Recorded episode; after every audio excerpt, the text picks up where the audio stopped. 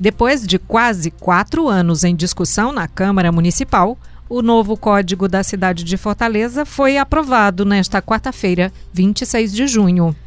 O texto substitui o Código de Obras e Posturas, que era a legislação que regulamentava e ordenava toda a capital cearense desde 1981. Mas exatamente para que, que serve o Código da Cidade? Como você que nos ouve pode ser afetado pelo que está escrito neste manual tão polêmico, né, para demorar tanto tempo para ser aprovado? Bom, é o que nós vamos discutir nesse episódio do Recorte. Eu sou Maísa Vasconcelos. E eu sou Luana Severo. Luana Severo, que está sempre na produção, hoje está aqui ao microfone. Produção, apresentação, às vezes a gente faz de um tudo nesse recorte. que bom. E justamente porque se faz de um tudo é que a gente quer que mais gente acompanhe o recorte. Então não deixa de indicar, de compartilhar, não é? Você que está ouvindo a gente, você já segue a gente aí na sua plataforma preferida. Você pode inclusive dar sugestões, fazer sua crítica, basta mandar e-mail para a gente. podcast@opovo.com.br. No assunto você coloca recorte.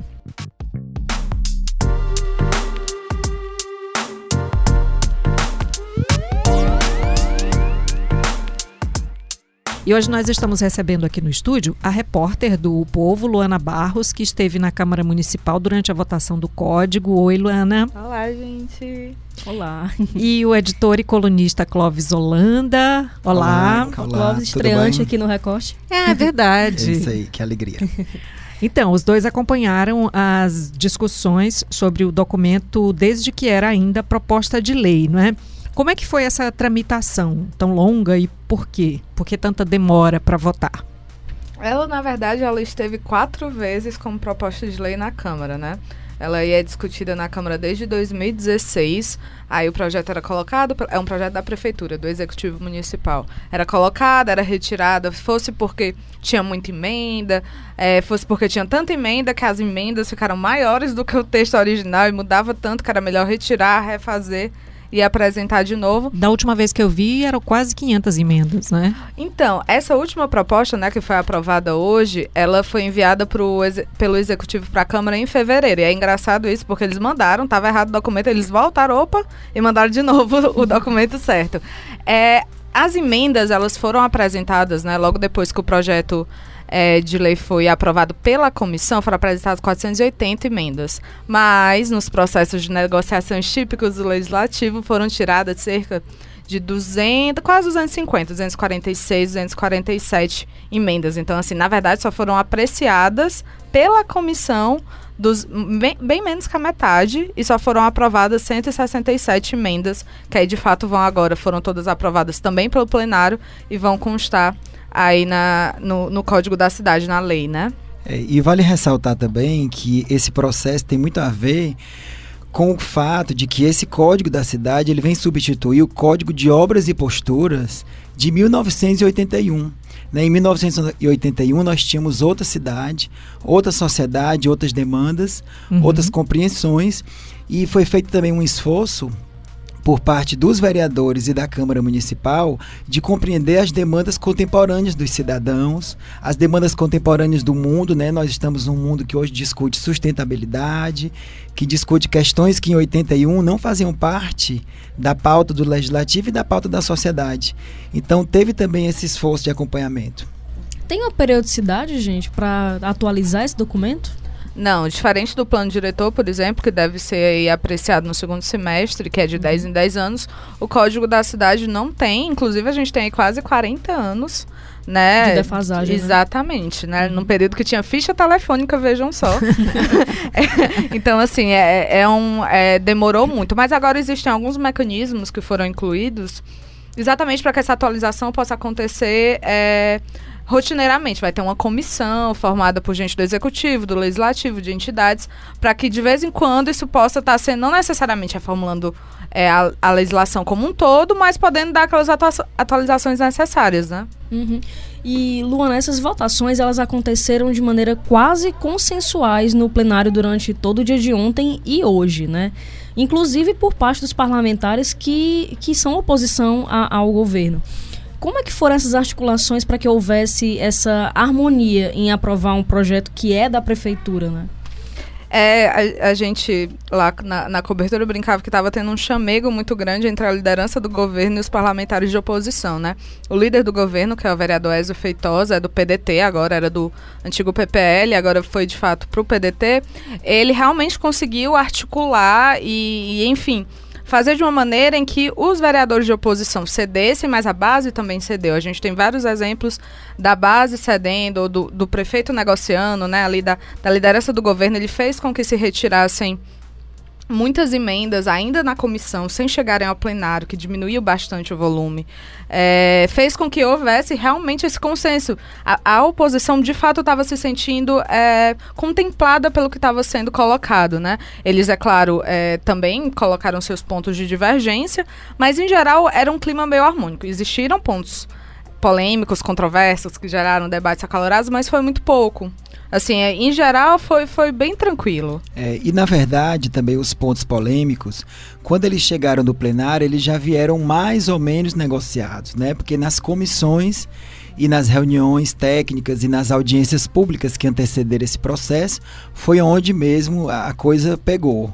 Né? Assim, o plenário, vamos dizer, é só a apresentação do que já foi negociado nos bastidores. Vamos então tentar situar aqui quem ouve a gente, né, a partir das, das regras mesmo, do que é palpável, né? Como é que essas novas regras devem afetar o dia a dia das pessoas que moram na cidade de Fortaleza e também quem passa pela cidade, enfim, né? Porque afinal de contas é, é o Código da Cidade é um manual de instruções que serve para todo mundo, né?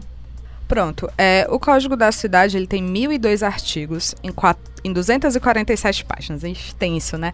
E é dividido em quatro livros. E aí ele trata de tudo: meio ambiente, meio urbano, as multas, por exemplo, se você tem o seu estabelecimento comercial, é, se você tem, enfim, uma indústria, as multas também estão lá dentro. Então, assim, ele regulamenta tudo: da calçada, da regularização da calçada, da fiação aérea.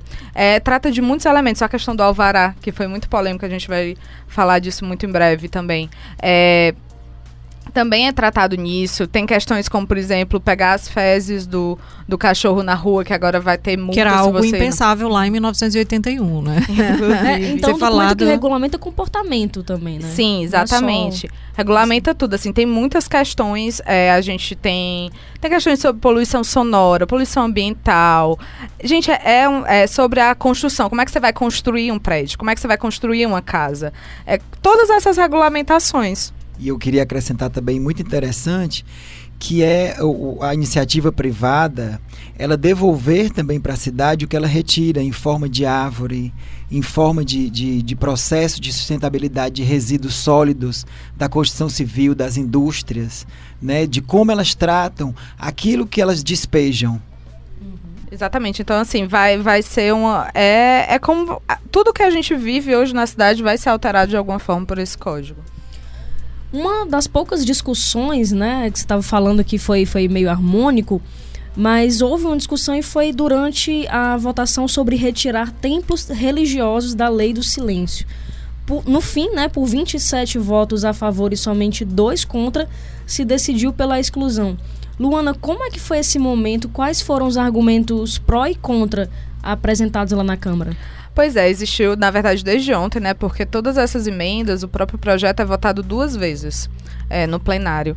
E aí, desde ontem que estava acontecendo essa, esses debates acalorados entre o Jorge Pinheiro, vereador autor dessa exclusão, né? Foi ele que pediu pela exclusão dos tempos religiosos da, é, da lei do silêncio e do vereador Guilherme Sampaio, que é da oposição, que é do PT. Ele foi um dos votos contra a exclusão, ele e a Larissa Gaspar, que agora está sem partido.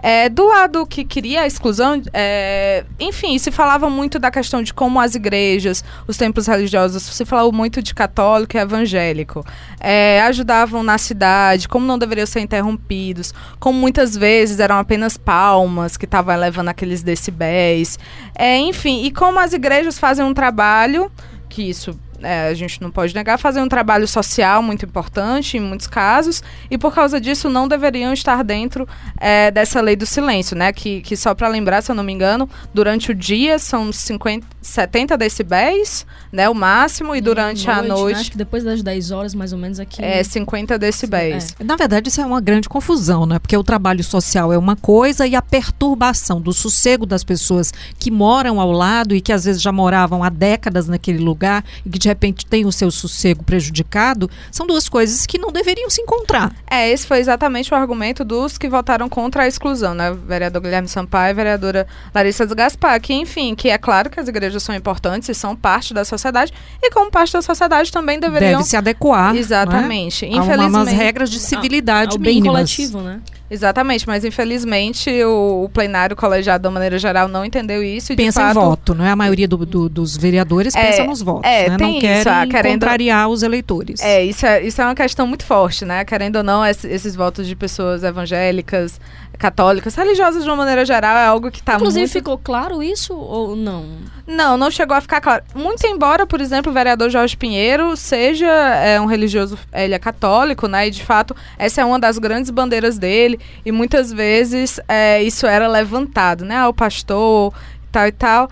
Não ficou tão claro, assim, nítido, óbvio, que era por causa dessa votação. Mas, é, de fato, foi excluído e a gente não pode ver que nas entrelinhas tem um pouco disso, né? Bom, tem a, ainda a questão do alvará social, né, que deve isentar entidades do terceiro setor dos alvarás de funcionamento e do registro sanitário e diminuir para 50 reais cada uma das taxas para pequenas e microempresas. Isso altera uma lei é, tributária que foi aprovada pela Câmara há dois anos apenas, né? Do que, que se trata essa, essa nova medida aí dos alvarás? Isso, na verdade, a prefeitura, num acordo com os vereadores, ela está voltando no que ela tinha aprovado em 2017, que é a polêmica dos alvarás de funcionamento. Então, assim. Há muito é, tempo a prefeitura não conseguia desagradar tanta gente, inclusive. Isso, né? então, na verdade, vimos. foi uma estratégia né, de se sair bem dessa discussão e voltar ao que já existia. Então, não é um benefício, né? Voltou-se ao que existia antes e no caso das pequenas e microempresas, nem se volta ao que existia antes, porque antes era isenta e agora elas pagam 100 reais no total, né? 50 pela, pela, pelo avará de funcionamento e 50 pelo registro sanitário. Só as entidades do terceiro setor que de fato voltam ao que era antes, que era a isenção completa. É, falando aí em voltar atrás, né? Também houve uma tentativa de voltar atrás na liberação de bebidas alcoólicas nos estágios, aprovada a nível estadual pela Assembleia Legislativa. Só que essa tentativa acabou não se efetivando, né? Como é que foi isso? Então, foi o Dr. Heron tentou, de fato, fazer com que ginásios e estádios municipais não pudessem é, comercializar bebidas alcoólicas. O que é que significa isso? Que o Castelão, que é de gestão estadual, poderia comercializar, mas, por exemplo, o presidente Vargas, o PV, né, não poderia, porque a gestão é municipal. Então seria isso. E ele já tinha conseguido um amplo apoio, só que o vereador Guilherme Sampaio já tinha aprovado né, essa emenda do doutor Herão era uma emenda em segunda discussão, que é isso para o nosso ouvinte entender. A emenda em segunda discussão ela já é colocada na segunda votação do projeto e tem que ter assinatura de pelo menos 15 é, vereadores, ou seja, além do autor, tem que ter 15 vereadores assinando aquilo para dar legitimidade. O vereador Guilherme Sampaio já tinha, na emenda individual dele, que ele poderia apresentar antes, falado que a comercialização era liberada, era facultada ao executivo municipal, ou seja, já dizia que é tinha liberado a bebida alcoólica da mesma maneira como a Assembleia Legislativa fez. E aí dessa maneira gerou uma grande um grande burburinho essa hora, porque ela foi imediatamente arquivada, dada como matéria vencida. E aí, enfim, gerou uma grande Então uma mantém grande esse discuss... facultativo? Exatamente. Agora está liberado já, se o executivo, né, assim entender que é melhor, uhum. continua liberado. Mas foi um foi uma discussãozinha acalorada lá por causa disso. É, mas eu fico pensando se tivesse passado, né, gente? No Castelão pode vender bebida alcoólica, no PV não pode. Ué. Ué. É. Ia gerar um grande do embate. É. Enfim. É, o Código da Cidade foi elaborado dentro da Secretaria de Urbanismo e Meio Ambiente de Fortaleza, né? A titular é a secretária Águeda Muniz, e ela sempre se referiu ao documento como um manual de uso da cidade, né? E defendeu o compartilhamento de responsabilidades entre prefeitura e população. Como é que vocês, Luana e Clóvis, como é que vocês enxergam essa coparticipação no desenvolvimento da cidade? Está tudo entendido mesmo? Tá, mas antes de falar isso, eu queria só registrar assim eu acompanhei assim uma boa parte desse processo e sempre foi, foi é, é, destacado o caráter técnico. Mesmo as divergências, quem, quem, quem, quem tinha divergência de alguma questão, é, parabenizava pelo caráter técnico do documento. Né? Foi um, realmente fruto de um trabalho longo e o que é que eu, para fechar, o que é que eu costumo dizer? A cidade é a casa da nossa casa. Uma casa sem regras, uma casa sem acordos, ela não funciona. E não existe cidade sem gente. Quem faz a cidade são as pessoas, né? É a sociedade. Então, o cidadão ele precisa se adequar à coletividade. É, é essa a razão de existir de uma sociedade, de uma civilização. É, eu acho que assim, é uma legislação, as legislações são importantes que existam, óbvio, e hoje foi aprovada, em breve vai ser sancionada pelo prefeito. Mas assim, não adianta se essa, se essa legislação não estiver incorporada, né? E acho que aí cabe também uma tarefa da prefeitura de educação mesmo, de informar. Muitas vezes a população não sabe o que é que está nesse o código. O código precisa ser conhecido. Né? Exatamente. É? é? um código muito, muito técnico. Eu tentei, eu fiz uma reportagem grande aqui para o jornal o Povo há alguns meses, quando estava ainda começando a tramitação, e é até, assim, para mim que sou um pouco mais acostumada com termos jurídicos, é difícil. Então você imagina alguém que nunca teve contato. Então, assim, isso precisa ser facilitado, isso precisa ser divulgado, isso para que de fato possa haver esse compartilhamento, porque não adianta a prefeitura existir, é, exigir uma coparticipação aí nessa gestão da cidade, se ela também não é, fizer esse trabalho de divulgação de Do educação contrário, fica mesmo. só uma questão de punição, né? Exatamente. Você precisa dar o conhecimento para as pessoas para que elas possam ter a sua cota de responsabilidade. A ali. grande verdade é, é essa. Desde 2016 tramitava, mas de fato essa discussão ela partiu da, da base das associações e tudo. Foi assim mesmo. É porque a impressão que se tem é que a discussão ela foi travada dentro ali do parlamento.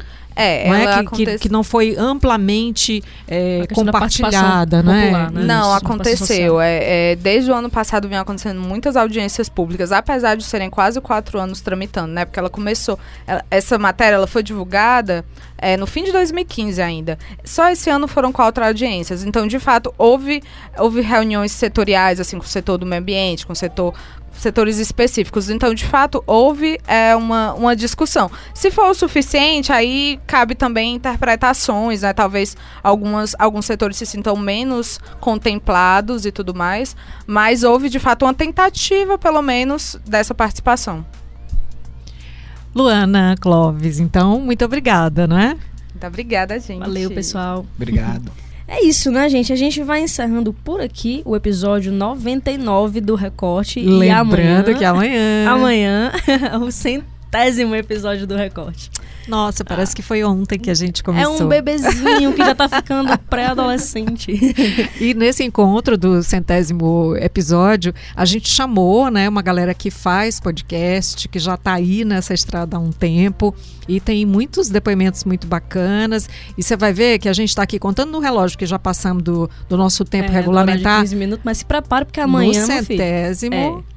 tem fôlego. tem fôlego. Valeu, muito obrigada. Valeu, pessoal. Tchau, tchau.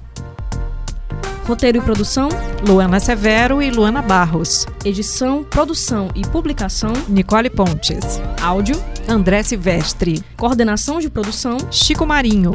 estratégia digital, João Vitor Duma.